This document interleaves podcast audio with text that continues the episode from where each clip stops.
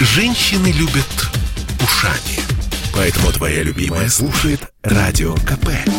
И тебе рекомендует. Комсомольская правда и компания Супротек представляют. Программа «Мой автомобиль». Good news, everyone. А, Госавтоинспекция отыграла назад. В России больше не штрафуется за среднюю скорость. Всем привет, я Дмитрий Делинский. На связи у нас редактор портала осипов.про Андрей Лекосипов. Парни, доброе утро. Доброе утро всем. Доброе утро. Форсаж дня. Полном смысле слов «доброе утро». Вот только одно смущает во всей этой истории. Официального объявления как не было, так и нет. О том, что за среднюю скорость больше не штрафуют, известно из ответа Генпрокуратуры автоюристу Виктору Травину, который жаловался на незаконность э, вот этой вакханалии. Госавтоинспекция, куда журналисты, естественно, обратились э, с вопросами по поводу того, а, а что, собственно, происходит. Э, в, общем, там говорят, что э, нет сведений о штрафах за среднюю скорость. Это буквально формулировка из ответа. Когда давно перестали штрафовать, по какой причине перестали штрафовать, непонятно, и из-за этого непонятно, вернется эта практика или нет. Но вот, к сожалению, может она вернуться. Вот это самое больше всего, что расстраивает. И лично меня, допустим, расстраивает, что я не могу предъявить те штрафы, которые я лично оплатил, и о чем говорил в эфире за среднюю скорость. Я их получал в прошлом году, в 2020 а, получил их несколько штук, кстати говоря. Потому что это активная мера, которая применялась в Татарстане, прежде всего в Московской, Смоленской и еще в некоторых, собственно говоря, областях России. Мы не раз говорили о том, что, по нашему мнению, средняя скорость движения и штрафование за среднюю скорость движения не имеет ровным счетом никакого отношения к безопасности. Да, и господи, если... а, а, Андрей, не только по вашему мнению, Верховный суд признал, что это незаконная Конечно. практика. Потому что нет места, э, четкого места преступления. Да, оно не установлено. И вот это то, э, что должно четко соблюдаться всегда. Есть э, и прописано в законе. Да, должно быть конкретное место совершения нарушения. И там все зафиксировано. А вот со средней скоростью это глупость. Да, абсолютно. Но мне жаль, искренне жаль, что, во-первых, некоторые автоэксперты начинают уже говорить о том, что штраф за превышение средней скорости может вернуться. Это лишь вопрос прописывания соответствующей нормы в Кодексе об административных правонарушениях. А его новая редакция, не будем забывать, по-прежнему готовится. Она находится в стадии разработки и будет внедрена, я так чувствую, что где-нибудь годика с 2022 Возможно. Возможно, возможно, внедрена. Потому что, потому что, с другой стороны, вот на фоне разговора об отмене этого штрафа идиотского, да, mm-hmm. раздался крик, и этот крик караул раздался ассоциации ОКО, которая вот, да. объединяет ключевых российских производителей и операторов систем фото-видеофиксации. То есть караул нас, у нас отнимают кормушку кричат они э, со все большей силой. Но смотрите, и подкупают, да. наверное, тех автоэкспертов, которые, так сказать, считают своим долгом э, совершенно... Поддержать. Да, Нет, погодите, какие... логика, логика цифры у них такая. Значит, в Московской области в местах да. установки камер на среднюю скорость результаты по борьбе с ДТП и их последствиями выше средних по региону. По итогам 2020 года на участках применения контроля средней скорости общее количество ДТП сократилось на 45%, количество погибших, пострадавших уменьшилось на 48% в сравнении с аналогичным периодом прошлого года. А чем не результат на минуточку? Отлично. Я Лукавая могу... статистика. Абсолютно. Да. Статистика абсолютно лукавая по той простой причине, что интенсивность движения за соответствующий период 2020 года существенно снизилась по сравнению с соответствующим периодом 2019 года. А Не там... только на участках Погодите, контроля это... средней скорости движения. Да, смотрите. Это везде Там про... они приводят сравнение с, да. со средним снижением. То есть эм, ага. на участках, контролируемых камерами на среднюю скорость, э, число ДТП сократилось на 45%, тогда как в да. среднем по региону на какие-то там 25-30, не помню точно сколько. То есть вот эта разница в 15% Слушайте, это и есть доказательство, да? Да, да, да. да. Глупость. Вот какая? Вот да. самое любопытное, да, вы, вот, давайте обратим внимание на систему взимания этих штрафов, систему э, засечек этой скорости, да. Угу. То есть сначала мы решили, что мы не будем ставить знаки, которые говорят о том, что дорога контролируется на этом участке. Да? Тем более знаков, которые сообщали бы о том, что измеряется средняя скорость, нет. Да? Во-первых, этого никто не знает там на самом деле. Вот Конечно. штрафы идут, да. А на самом деле о том, что именно здесь контролируется, это только с горьким опытом э, приходит э, знание, так сказать. А просто никаких, так сказать, э, табличек нет. Более того, убираются вообще все таблички. То есть везде человека призывают волей-неволей, так сказать, смириться с мыслью о том, что везде надо соблюдать установленную скорость движения, на каком бы участке ты ни ехал. Олег, а Нигде чё, нет погодите, а, а, есть какие-то варианты мы, Нет, подождите, мы, это хорошее дело. Мы разве не обязаны соблюдать скоростной режим везде? Мы обязаны соблюдать скоростной режим. Совершенно с вами согласен, абсолютно. И э, я считаю, что сделано уже более чем достаточно э, для того, чтобы человек вел себя разумно на дороге. Правда, есть определенный процент всегда людей неадекватных, которые что-то им хоть смертной казнью грозит. Они все равно будут вести себя так, как привыкли. Но тут уже ничего не сделаешь. Из-за них страдать всем остальным, ну, я не вижу никакого смысла. Ну и кроме того, вводить. Если, если позволите, вообще грустно, что мы скатываемся в обсуждении статистики, которая в нашей стране всегда на самом деле подстраивается под то или иную необходимость да, изменения законодательства или введения какого-то нового штрафа. Но тем не менее, даже говоря о сравнении снижения цифр аварийности на участках, где контролируется средняя скорость движения или где она не контролируется, всегда можно тут лить. Понятно, почему там люди стали меньше биться, потому что начало работать сарафанное радио. Когда мы говорим о контроле средней скорости движения и о штрафах за это, то мы должны понимать, что чаще всего такие штрафы получают те, кто ездит по этой дороге постоянно – Случайные люди, которые случайным образом, по свидетельству тавтологии, оказались на этой дороге, скорее всего, среднюю скорость не превысят, потому что дорога для них не знакома. Среднюю скорость превышают те, кто постоянно ездит по тому или иному участку дороги. А если он постоянно ездит и один раз получил за это штраф, значит, понятное дело, что работает сарафанное радио, все это понимают, все уже получили по штрафику, и они тут же там начинают ездить медленнее. Вот вам и снижение аварийности в любом случае. Э, поэтому говорить о том, что есть прямая взаимосвязь между контролем средней скорости движения а, и безопасностью на наших дорогах нельзя. По той простой причине, что да, Дим, мы должны действительно соблюдать всегда скорость э, движения. Но давайте возьмем ситуацию, когда нам необходимо превысить для того, чтобы, ну, я не знаю, обогнать грузовик какой-нибудь. У нас действующее ограничение 90, грузовик едет там те же самые там, 89, и для того, чтобы произвести обгон и ехать 93 или даже 100 км в час, что на самом деле позволяется на большинстве наших участков современных дорог, потому что дороги-то у нас стали современными, а скоростные ограничения явно не поспевают. Э, за э, улучшением качества движения по нашим дорогам. Вот тут мы должны честно об этом сказать, особенно на автострадах, там, на протяженных участках дороги. Так вот, мы в этот момент превышаем и получаем штраф за превышение средней скорости. Ну что это такое? Какое отношение это имеет к безопасности? Никакого. Э, и верно замечено, что человек с пулей в голове будет ехать 200, но он все равно потом где-нибудь остановится на заправку, потому что машина будет расходовать больше топлива. И, скорее всего, не пострадает. А вот, вот эти обидно, вот обидно больше всего от того, что некие производители камер фото и видеофиксации, которые по большому счету должны зарабатывать на самих камерах фото и видеофиксации, на их продаже и обслуживании, начинают говорить, что надо э, вводить, вернуть этот штраф, и самое главное, к ним прислушиваются. И ссылаются на некую зарубежную практику, которая на самом деле не существует. Есть контроль ну, средней давай... скорости движения в Великобритании, но он всегда происходит со знаками дорожного, со соответствующими знаками, это раз, и на очень коротких участках дорог. Он не бывает, этот участок дороги, протяженностью более, ну, по английским меркам, более 1-2 миль. Как правило, это, ну, переводя на наш, это 500-600 максимум километров. У нас же среднюю скорость насчитали измерять, вот как человек, получавший штрафы, подряд расположены 4 или 5 камер, и это, грубо говоря, есть вот ваши 3-4 участка. И ведь самое неприятное заключалось в том, что как только ты превысил на... То есть э, камера номер два является э, концом первого участка и началом второго участка. И самое неприятное, когда ты получал штрафы с третьего участка, это был штраф уже на 2000 рублей за повторное превышение скоростного режима. Хотя ни в первом, ни во втором случае не было фотографии конкретной точки фиксации, конкретного места нарушения и указания скорости движения. Слушайте, да, а, да есть, э, ну, как бы такое вполне логичное и очень простое простое объяснение того, что происходит вот с этой самой ассоциацией ОКО. Э, ставят 10 камер, э, это доход в виде штрафов. Ставят 100 да. камер. Доход, установка обслуживания. В общем, ну, 100 камер тоже могут окупаться. А да. установка обслуживания тысячи камер по расходам уже, в общем-то, сравнима с суммой полученных с них штрафов. Это очень так много. а зачем ты Так вот, а, да, если переходить на среднюю скорость, то и камер нужно меньше. Закрываешь участок двумя-тремя камерами. А тысяч... денег будет Да, а да, денег да, больше. Тысяча камер Конечно. уже не нужна. Слушайте, меньше, денег больше.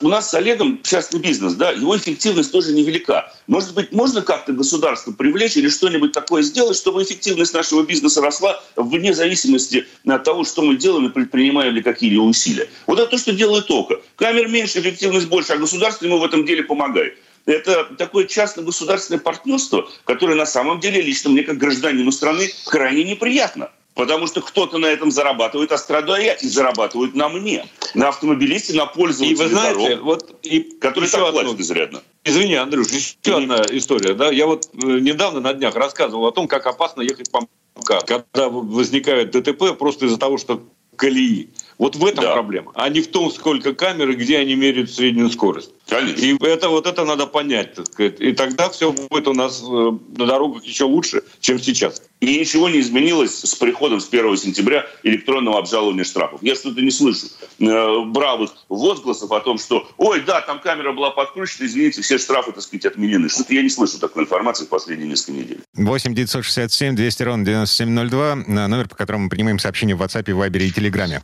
Так, а, вот теперь уже совершенно точно а, прерываемся. Андрей Лекосипов, редактор портала осипов.про были у нас на связи. Парни, спасибо, хорошего дня. Всем удачи, дорогие друзья. Пока. Всего, всего доброго, берегите себя. А мы вернемся буквально через пару минут. В следующей четверти часа к нам присоединится автомеханик, ведущий программы «Утилизатор» на телеканале Че Юрий Сидоренко. Будем говорить о шиномонтаже.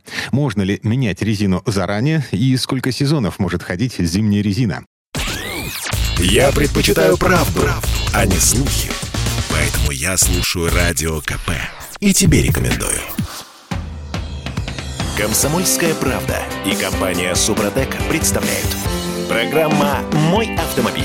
В этой четверти часа вопрос. Э, стоит ли менять резину заранее? Эм, ну, сейчас мы собираемся менять лето на зиму, да? И, ну, как бы я предполагаю, что будут очереди в шиномонтаже. В какой-то момент обязательно э, возникнет ажиотаж. Ну и да, можно ли менять резину заранее? Этот вопрос обсуждаем э, вместе с автомехаником, ведущим программы «Утилизатор» на телеканале Че. Юрий Сидоренко у нас на связи. Юр, привет. Друзья, всем доброе утро. Автомастер.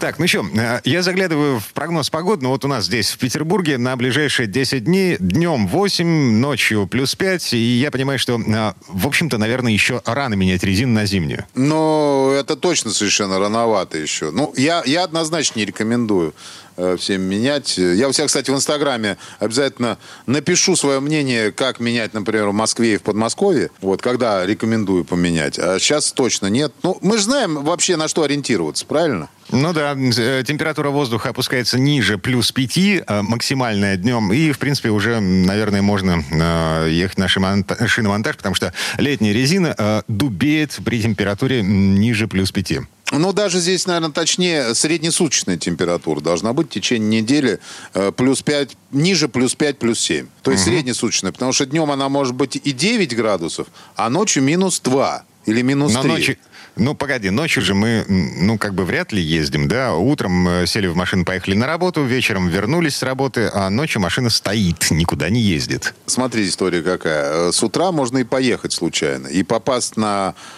и в, холод, извините, выходим, все заморожено, резина заморожена, пока ты ее прогреешь и так далее. Ну, там много есть вопросов. Тем более она мягче, мягче, мягче чем надо. Например, то есть зимняя резина более мягкая, мы знаем. Летняя более жесткая это же очевидно, по-моему. Ну и, да, и, Или нет. Ну, то есть летом резина должна быть более жесткая, чтобы она не плыла, а зимой более мягкая для того, чтобы она меньше мерзла, меньше дубела. Просто на пальцах объясним людям. Вот. И э, как бы э, можно выехать э, на дорогу вдруг неожиданно с утра, но бывает же такое, погода прекрасная, но сейчас, правда, не совсем прекрасная, но вообще прекрасная погода, и с, с утра такой э, ноль, ноль минус один шикарно все, асфальт сухой, вот, но при этом резина уже себя не так ведет. Лет, лето себя будет вести уже не так хорошо, как надо. А ночью, mm-hmm. может быть, и мороз, минус 8 долбануть. У меня такое было. Так, ладно, а, все-таки основной вопрос. Что будет, если я а, заранее заменю летнюю резину на зимнюю? А, ну, по большому счету, не, не будет очень хорошо, как я уже сказал. Э, главное отличие зимних шин от летних – это способность ездить по снегу или корке льда. Ну, это нужно, а не просто в холодную погоду. Не только в холодную погоду, будем так. Вот. Если поставишь раньше зимнюю резину, чем надо, ну, для нее хуже точно не будет. Вот это мое мнение. Ну, как бы хуже. Если это, конечно, не шипованная резина. Вот. Хотя для шипованной тоже хуже не будет. В интернете пишут разное, Дим. Могу тебе сказать вот что. В интернете написано куча всего по поводу того, что ставить нельзя. Ну, как бы, будет плохо, машина, резина начнет изнашиваться. Ничего страшного не произойдет. Страшнее знаешь что? Оказаться на летней резине на скользкой дороге, на которой покрыта льдом. Вот это страшнее. То есть, погоди, а, еще раз. А, ты э, вот сейчас убеждаешь меня в том, что, ну, как бы заранее все-таки нужно э, поменять, стоит, ничего страшного не произойдет, э, но ты гарантированно будешь увереннее чувствовать себя, если ночные заморозки, и ты выехал там, я не знаю, на какую-нибудь эстакаду или какую-нибудь промерзшую дорогу. Да, да. Причем я это с полной ответственностью заявляю. То, что ничего страшного, в принципе, не произойдет. Я не говорю, что прямо сейчас надо бежать и уже менять. Но если вы начнете менять там где-то с 10 октября, вот я посмотрел прогноз погоды, опять же, все зависит от региона. Конечно, все зависит от региона. Э, если вы начнете менять где-то с 10 октября, это будет нормально. Не надо ждать, пока тут там толпа соберется в шиномонтажах, и вы будете ждать очереди замены и бояться поехать, потому что кругом скользко и лед, ну, как бы на э, пару дней. Вот показатель, значит, знаешь, какой был показатель? Очень крутой. Это да. зима, по-моему, того года. Когда в октябре выпал снег, конкретный снег. Я даже делал пост у себя в Инстаграм. Я сметал с автобуса снег и говорил, вот там пора переобуваться или нет, и так далее. Надо переходить на, на зимний режим вождения, я говорил. То есть есть такая тема, зимний режим вождения. И после этого просто бац, и зимы не было уже. Она кончилась. Но мы оставались на зимней резине, ничего страшного не произошло. Ничего страшного не происходит. Есть просто некоторые э, принципы, как на ней ездить, когда ну, как бы нету еще нормальной зимы. Ребят, соответственно, мы понимаем, что резина зимняя, она мягче, соответственно, она более износостойкая, если нет нормальной температуры, если она не дубеет. Считайте, вы, съездите, вы ездите на спущенных колесах.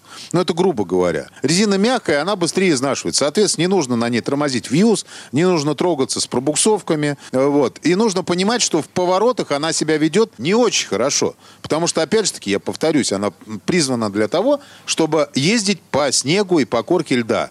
То есть она для этого создана, а протектор для этого создан. Вот, если вы ездите по сухому асфальту, ничего страшного в этом нет. Просто надо понимать, что управляемость все равно не такая, как на летней. Тем более температурный режим другой. Вот. И еще важный момент, это шипованная резина. На шипованной резине самое главное, ну, стараться не крутить, э, опять же, не шлифовать, резко не оттормаживаться, потому что шипы все потеряете. И на месте не крутить э, руль, когда вы выезжаете. Потому что, ну, часто бывает такое, что выходишь на улицу, смотришь на асфальт, а там пару шипов лежит.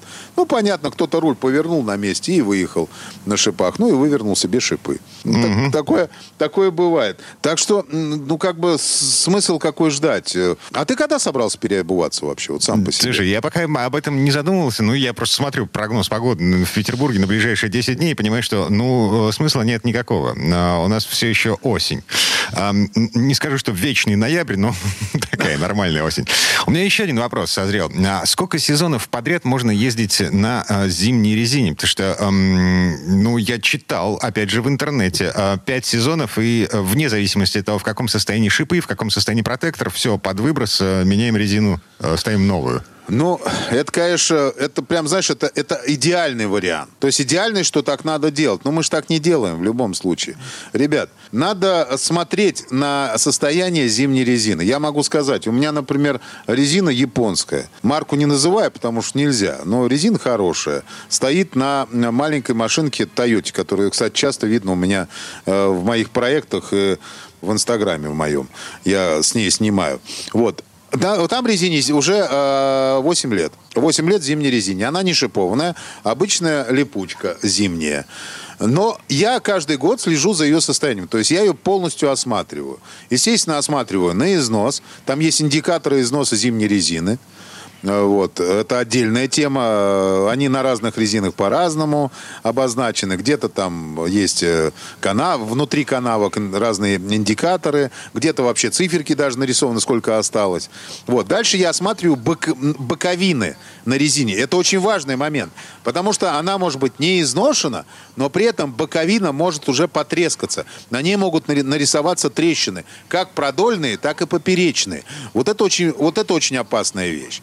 Не то, что резина изношена, там просто управляемость будет, проходимость будет не очень хорошая, будем так говорить. А вот если колесо лопнет по, на, на ходу, вот это плохо. Вот если у вас корт сбоку потрескался, то есть уже вы видите трещины, вот даже образовались, тогда эту резину надо срочно выбрасывать. Она небезопасна.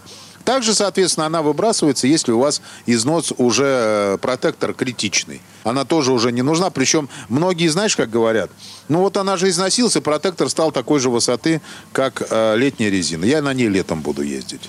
Да, да. Вот.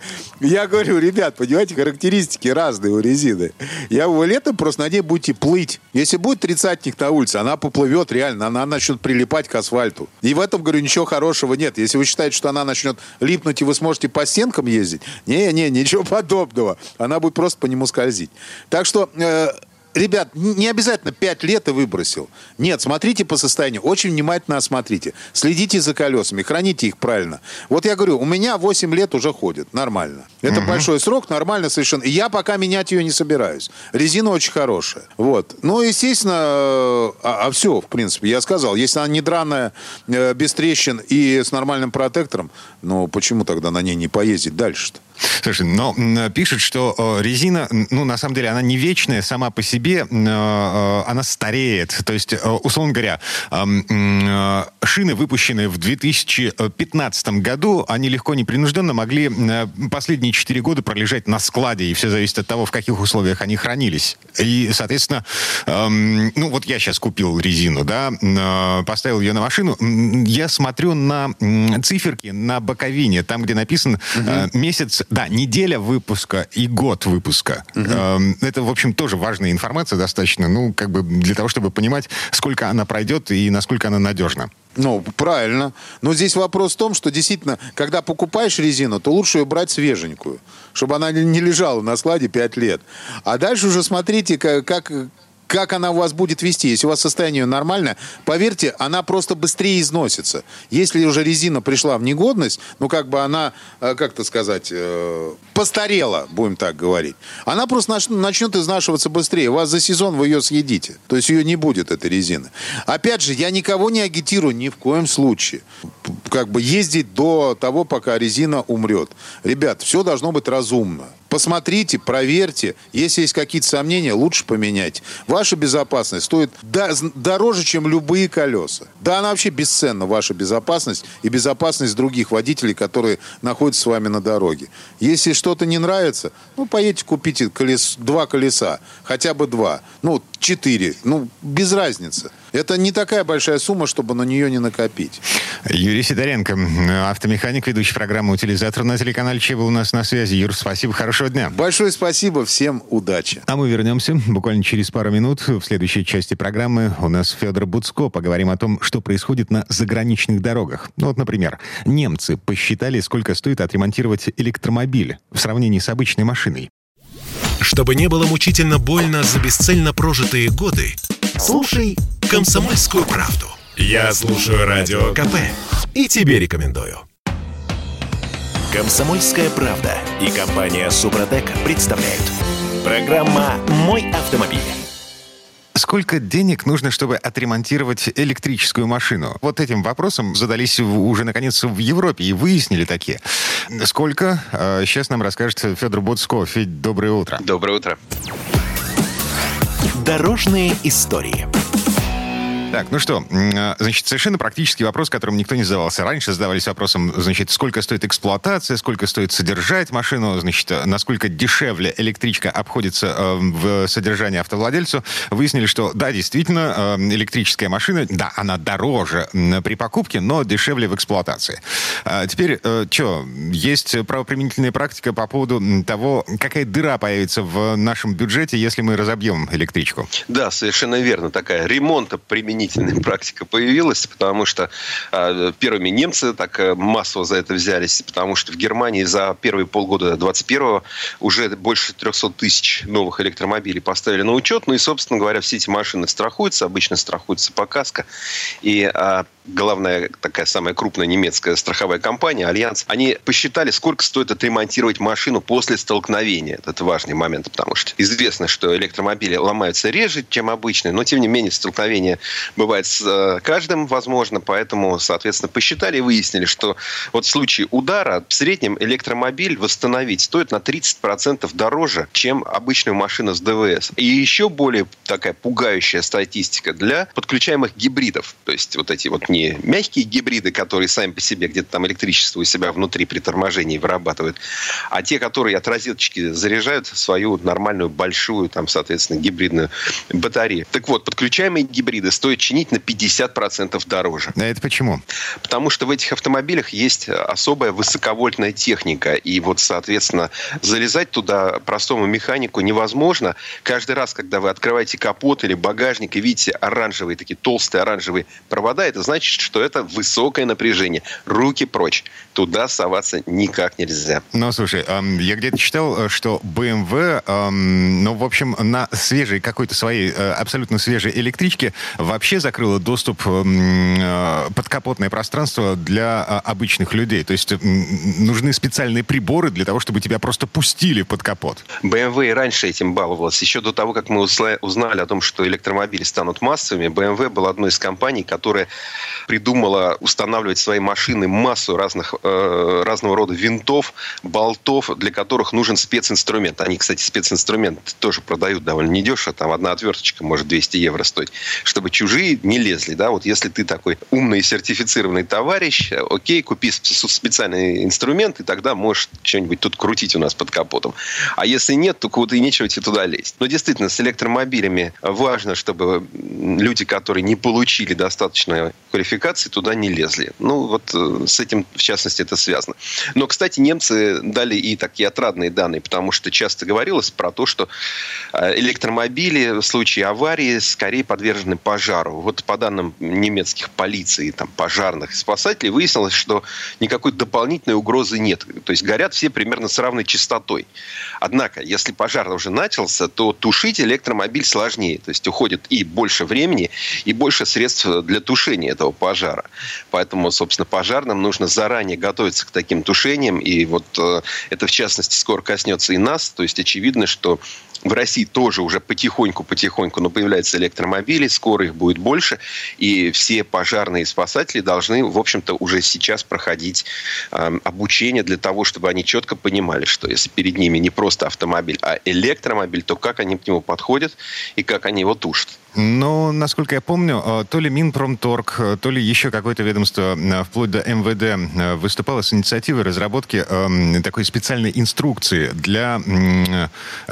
Так, чтобы автопроизводители выпускали специальную инструкцию, как тушить каждую конкретную машину, каждую конкретную модель. И эти инструкции сводили в такой талмуд, с которым должны ознакомиться спасатели, пожарные, вот все службы задействованы в решении всяких нештатных ситуаций на дорогах. Ладно, движемся дальше. Те же самые немцы э, придумали э, брать дороже за парковку с владельцев внедорожников. Я вычитал такую новость. Э, жадные бюргеры, да? А, ну, не бюргеры в данном случае. Бюргеры скорее бедные, а вот те, кто ими руководит, скорее жадные. Это речь пока идет не обо всей Германии, это идет а, речь пока городке, городке Тюбинген, и ну, его по примеру уже готовы последовать и соседи, и города в другой а, части страны, потому что в Германии действует, а, ну, уже давно во всех практически туристических городах есть плата за парковку в своем районе. Ну, такое резидентное разрешение, значит, это по-русски. Законодательно оно э, составляло не более 30 евро э, за год ну, небольшие деньги, но это именно сделано для того, чтобы в своем маленьком райончике парковаться могли вот э, свои жители бесплатно, потому что с остальных берут там 1, 2, 3 евро в час за парковку, а эти, соответственно, ставят бесплатно, потому что это их право ставить около дома. Ну так, условно а, бесплатно, 30 евро в год все-таки есть деньги. Ну да, ну 30 евро в год, там, знаешь, в Москве за то, что э, это стоит дороже. Ну ладно, окей, Москва большой город, не, не будем там мелочиться. Хотя, кстати, сравнимые деньги 3000 у нас стоят. Так вот, соответственно, э, где-то пришел бургомистр а, некий Борис Палмер, и он из партии «Зеленых», и обещал всем закрутить гайки очень сильно. В общем, э, давайте мы будем брать с тех, кто на больших машинах, вот этих грязных, проклятых внедорожниках ездит, да еще жжет тут у нас топливо под окном в общем, со всех, у кого машина э, массой более двух тонн, давайте будем брать хотя бы для начала 360 евро, э, значит, а потом еще повысим. Ну, как-то пришлось бы пойти на попятную, потому что все-таки не один он там руководит всем процессом, и получился компромисс. Пока берут а, там 180 евро. Ну, то есть, в абсолют, если говорить не в абсолютных цифрах, то для начала подняли в 6 раз, обещали поднять, э, значит, в 12 раз, и, видимо, это сделают. А, но э, вообще-то зеленые не унимаются и говорят, что, э, знаете, а давайте мы будем брать вот с таких больших машин 3000 евро в год. No. Вот за то, что вот они стоят у себя перед домом. И учитывая, насколько продвинут, продвинуто, так сказать, экологическое сознание э, у властей Германии, то вполне возможно, что где-то такие цифры уже скоро появятся, и тогда, наверное, многим действительно придется задуматься, хотят ли они ездить на таком большом автомобиле. Но... В ну, целом, машины вообще стали меньше, видно было, как машины много десятилетий росли. Это можно посмотреть там на любую там, немецкую да, европейскую модель. Допустим, возьмем Volkswagen Golf там, первого поколения, второго, третьего, четвертого и так далее. И прям видно, как он рос, рос, рос, рос, рос, рос, рос. Да? Известно, что там BMW X3 там, нынешнего поколения чуть ли не больше, чем BMW X5 там, первого поколения. И так далее. То есть все машины росли, росли, росли. А сейчас вот недавно была эта выставка, которая переехала из Франкфурта в Мюнхен. И там видно, что многие машины новых поколений, вот это но, принципиально новых, э, они э, они как-то уже все, так сказать, все меньше и меньше и меньше и меньше. То есть, а, а действительно, съеж... есть тенденция съеж... занимать меньше времени. Съеживаются, эм, скукоживаются, эм, да. в общем, смарщиваются, да. А, причем, насколько я понимаю, вот эта э, штуковина с увеличением плат за парковочное разрешение, она касается в том числе электрических машин, что вот для меня, ну, в принципе, нонсенс. А электричка, она же, ну, как бы, ну да, она занимает место, но она же не портит ничего. Ну да, но все равно э, к этому тоже есть претензии, так сказать, со стороны зеленых, что вот вы, мол, прикрываетесь э, тем, что у вас автомобиль электрический, а при этом делаете огромные тяжеленные машины и покупаете снова свои эти роскошные и большие внедорожники, типа вот, мол, зато они электрические. А давайте-ка вы будете ездить на скорлупках таких. Вот вам сколько нужно места? Значит, у вас какой размер штанов? Там 32-й? Там? Вот и купите себе там, ну, на один размер с запасом автомобиль, понимаешь? А не вот это вот, куда вы там можете всю семью засунуть и потом еще сверху там лыжи. Mm-hmm. Есть, есть, такая, есть такие разговоры. Ладно, пару минут до конца этой четверти часа. У нас есть еще одна любопытная новость про британские, э, британское имперское самосознание. Великобритания меняет буквы на знаках, номерных знаках, переходит с букв GB, э, что значит Great Britain, на UK, что значит United Kingdom. Это зачем? Это последствия Брекзита. Э, то есть, э, соответственно, они отделились от Евросоюза, и теперь вот э, их это прекрасное Соединенное Королевство Великобритании и Северной Ирландии, которое включает в себя Шотландию, Уэльс, Северную Ирландию и Англию, они же теперь как бы самостоятельные, и а, теперь вот а, они вот от Великобритании, Великобритания это большой остров, на котором находится Шотландия, Уэльс и Англия, но там, соответственно, нет Северной Ирландии. А, а теперь еще и Северную Ирландию вспомнили, потому что вот она не является частью Великобритании, Британии но является частью Объединенного Королевства. И они, собственно, меняют. Но всегда есть э, традиционалисты и консерваторы, и они всегда ругаются, что вот э, где там старая добрая Англия, и зачем эти выброшенные деньги, и зря потраченное время, и вообще могли бы спокойно чай пить вместо вот этого всего. И вообще многим нравилось обозначение Great Britain, ГБ, потому что на многих ретро-машинах, которых в Лондоне, например, ты регулярно видишь, там есть э, такие красивые ретро-таблички, они прям интегрированы в автомобиль с серебристыми буквами на черном фоне. Теперь я якобы вместо них нужно клеить эту безвкусную пластиковую наклейку. Она, конечно, стоит там 150 рублей, там полтора фунта, но тем не менее. А, но вообще интересно, что англичане после Брекзита отказываются вот от темного евросоюзовского прошлого. Они отменяют различные нормы, правила Евросоюза, потому что они англичанам всегда были поперек горла. И вот это же они придумали, понимаешь, там футбол, теннис, э, крикет, чай пить и так далее. Да? Они там правили морями, у них колонии по всему миру, у них там солнце не заходило над Британской империей. И теперь вот они снова возвращаются к своим традиционным ценностям. И, кстати, знаешь, забавно, будут пиво мерить э, пинтами Mm-hmm. Это для них очень важно, потому что пинта это вам не жалкие вот эти европейские пол-литра, это полноценные британские 0,57 литра. Вот, поэтому ну, они с удовольствием это делают. И, хотя по-прежнему спорят, кто-то говорит, что это значит все, все напрасно и не, не надо ерундой заниматься, но тем не менее, я думаю, что для англичан важна их такая вот самостоятельность и, и особенность, оригинальность. Будут у них теперь номера UK вместо ГБ. Федор Буцко был у нас на связи. Федь, спасибо, хорошего дня. Всего доброго. А мы вернемся буквально через пару минут. В следующей части программы у нас журналист и летописец мирового автопрома Александр Пикуленко. Послушаем историю о быстрых финнах. В частности, о ралли ретро-автомобилей, которые проходит в Финляндии. Работа не волк. Отдохни. Послушай «Комсомольскую правду». Я слушаю Радио КП. И тебе рекомендую. «Комсомольская правда» и компания «Супротек» представляют. Программа «Мой автомобиль». А это мы вернулись в студию радио «Комсомольская правда». Я Дмитрий Делинский. В этой четверти часа у нас не совсем традиционная история от Александра Пикуленко. На этот раз речь пойдет о ралли ретро-автомобилей в Финляндии, который проходит в окрестностях городка Лахти. Вообще, финны считаются одним из самых неторопливых народов, но это ошибочный стереотип. Например, уроженцы Суоми чаще всех становились чемпионами мира по скоростному ралли. Это во-первых. Во-вторых, в Финляндии проводятся всемирно известные соревнования по этому виду спорта. Ну а в-третьих, здесь очень популярны популярны любительские гонки, где может поучаствовать любой желающий. На слово Сан Санычу. Предыстория.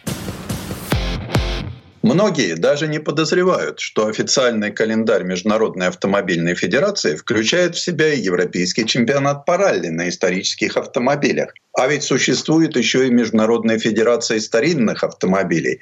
И казалось бы, что ретро-ралли – ее прерогатива – Тогда при чем здесь ФИА? Все дело в том, что это разные мероприятия. Те, что проходят под эгидой Федерации старинных машин, обеспечивают участникам максимально щадящий режим движения. Чаще всего это гонки на регулярность движения, когда от участников требуют вписаться в строгие временные рамки. Ретро-ралли, кстати, пришли и в нашу страну. Но то, что предлагает ФИА, это настоящее спортивное сражение на изломе железа и пределе человеческих возможностей. Но поскольку это ралли исторических машин, то и наш рассказ будет отличаться от обычного раллийного репортажа. Ведь на трассу ралли-Лахте выехало 88 экипажей, подробно представляющих эволюцию спортивных машин за минувшие полвека. Самый почтенный из участников Volvo PV544 пошел в серию в 1958 году. Тут главное найти запчасти. Часто именно этот момент становится определяющим критерием. Поэтому на здешних дорожках собралось так много Ford Escort в раннем кузове. Для скандинавских стран это модель как «Жигули Копейка» для России. Что касается Volvo PV544, то ее выпускали довольно долго, до 1965 года. В ралли участвовала машина 1962 года выпуска. Значит, на любой свалке легко разыскать замену поврежденной детали, а то и целого узла. И шведский экипаж боролся не щадя раритета. Классификация исторического ралли учитывает не только технические различия, но и возраст машин. Здесь предусмотрено три основных группы и несколько классов. К первой причисляют обычные автомобили, выпущенные до 31 декабря 1957 года. Вторая группа объединяет спортивные гран-туризма с 1969 по 1975 года. Третья – все остальные машины возрастом старше 30 лет. Требования, прямо скажем, не очень отличаются от тех, что предъявляют к современным раллийным машинам. Каркас безопасности, система пожаротушения, взрывобезопасный бензобак, амалогированная экипировка – все по-настоящему. Однако вносить изменения в конструкцию оригинального кузова запрещено. Подбор участников настолько пестр, что дело доходит до курьезов. Экипажу на Мазде 1300 под стартовым номером 82 это, кстати, была первая модель фирмы, которую стали ввозить в Финляндию, не нашлось ни одного соперника. И спортсменам пришлось соревноваться самим с собой. В итоге 82 номер пришел 33-м в абсолютном зачете. Аккурат посредине общей классификации. Пожилые, но горячие финны оказались всего на 16 минут и 36 секунд медленнее победителя на вдвое более мощном Porsche Carrera RS образца 1973 года. А это, заметим, очень серьезный аппарат. Недаром он несколько лет носил титул самого быстрого автомобиля Германии. Porsche шло в классе, объединяющем модели с двигателем объемом более 2,5 литров. Гонщикам на таких машинах помогает заводская гоночная команда. Компания Porsche слишком ревностно относится к своей репутации, чтобы пренебрегать подобными соревнованиями. Мощь корпоративной поддержки чувствовалась и за спиной тех, кто выступал на Audi Quattro. Экипажи на Фордах тоже не были обделены вниманием заводских специалистов. Особенно это заметно в сервисной зоне. Чтобы понять, почему таблицы мировых чемпионатов по автоспорту пестрят финскими фамилиями, нужно побывать в Финляндии. Около 80% дорог этой страны грунтовые, петляющие между живописных озер в тени разлапистых елей. По ним почти нет движения, большинство проходит по частным владениям. Однако это идеальное тренировочное пространство, если не боишься встречи с лосем или трактором. Надо сказать, что с первого взгляда и не поверишь, что эти лесные дорожки без твердого покрытия настолько ровно и плотно они укатаны и спрофилированы. Сверху лежит тонкий слой мелкого гравия, а что под ним, не сразу проковыряешь ножом. Так, полотно одного из скоростных участков поплыло только тогда, когда по нему промчался с десяток боевых машин. Многие ролисты гравий недолюбливают. Сцепные свойства на нем очень переменчивы. А если пройдет дождь, езда становится похожей на пилотирование по голому льду. По счастью, в этот раз в окрестностях Лахти стояла сухая погода. И все же меняющиеся в ходе гонки условия приходилось учитывать. Так, приехавшие в Лахте на двух лянчах Фульве итальянцы откровенно побаивались незнакомого покрытия перетормаживали и поздно открывали газ на выходе из поворота. По меняющемуся звуку мотора зрители-знатоки издалека определяли ошибки приближающегося экипажа. Среди болельщиков частенько раздавался вдох разочарования. Еще один сбросил газ. Ко всему прочему, одну из фульвий вел женский экипаж. Даже механиком у них была очень симпатичная итальянка – на спецучастке Майера в повороте правой четвертой возле мыза колоритного бородатого старика, помнившего, наверное, как применять коктейль Молотова, итальянок развернула. Впрочем, итоговый результат оказался не так уж и плох. 48 место в абсолютном зачете. А вот финские мужчины на такой же лянче Фульвии показали класс. Правда, в повороте у мыза они тоже просчитались. И с внутренней обочины их вынесло на внешнюю и дальше в поле. Тут главное было не дрогнуть и не сбросить газ. Метров сто Фульвия беспощадно косила зерновые, но вернулась на трассу. Старик Фин, владелец участка, ходил потом и сокрушался. Такой урон могли нанести разве что советские танки. Впрочем, ущерб будет оценен и щедро компенсирован. Финский автомобильный клуб – организация очень богатая. Вообще-то итальянцев на ралли-лахте было очень много. На колоритных машинах, шумные, живо жестикулирующие, они быстро стали любимцами публики. Но доминировали на трассе, конечно, финны. В тех местах, где в легенде любого приезжего ролиста была пометка «связка первых поворотов», местные неслись практически по прямой. О том, насколько популярно ралли в стране «Тысячи озер», говорит красноречивый факт. Здесь выдано более 150 тысяч гоночных лицензий. И ведь здорово смотрятся на трассе гоночные старички. У каждого неповторимый почерк, объяснимый особенностями конструкции. Конечно, многое зависит от размеров машины. И уже сами по себе различия в технике пилотирования машин разной компоновки доставляют зрителям немалое удовольствие. Здесь у обочины спецучастка особенно приятно было увидеть, как зажигали знакомые автомобили – вот на бордовом ВАЗ-2101 пронеслись эстонцы. А этот звук мотора не спутаешь ни с чем. Это Шкода 130 РС. В лучшие времена она могла разогнаться до 210 км в час. Предыстория. Сан Саныч, спасибо. Это был Александр Пикуленко, летописец мировой автомобильной индустрии. И у нас на этом все на сегодня. Дмитрий Делинский, радио «Комсомольская правда». Берегите себя. Программа «Мой автомобиль».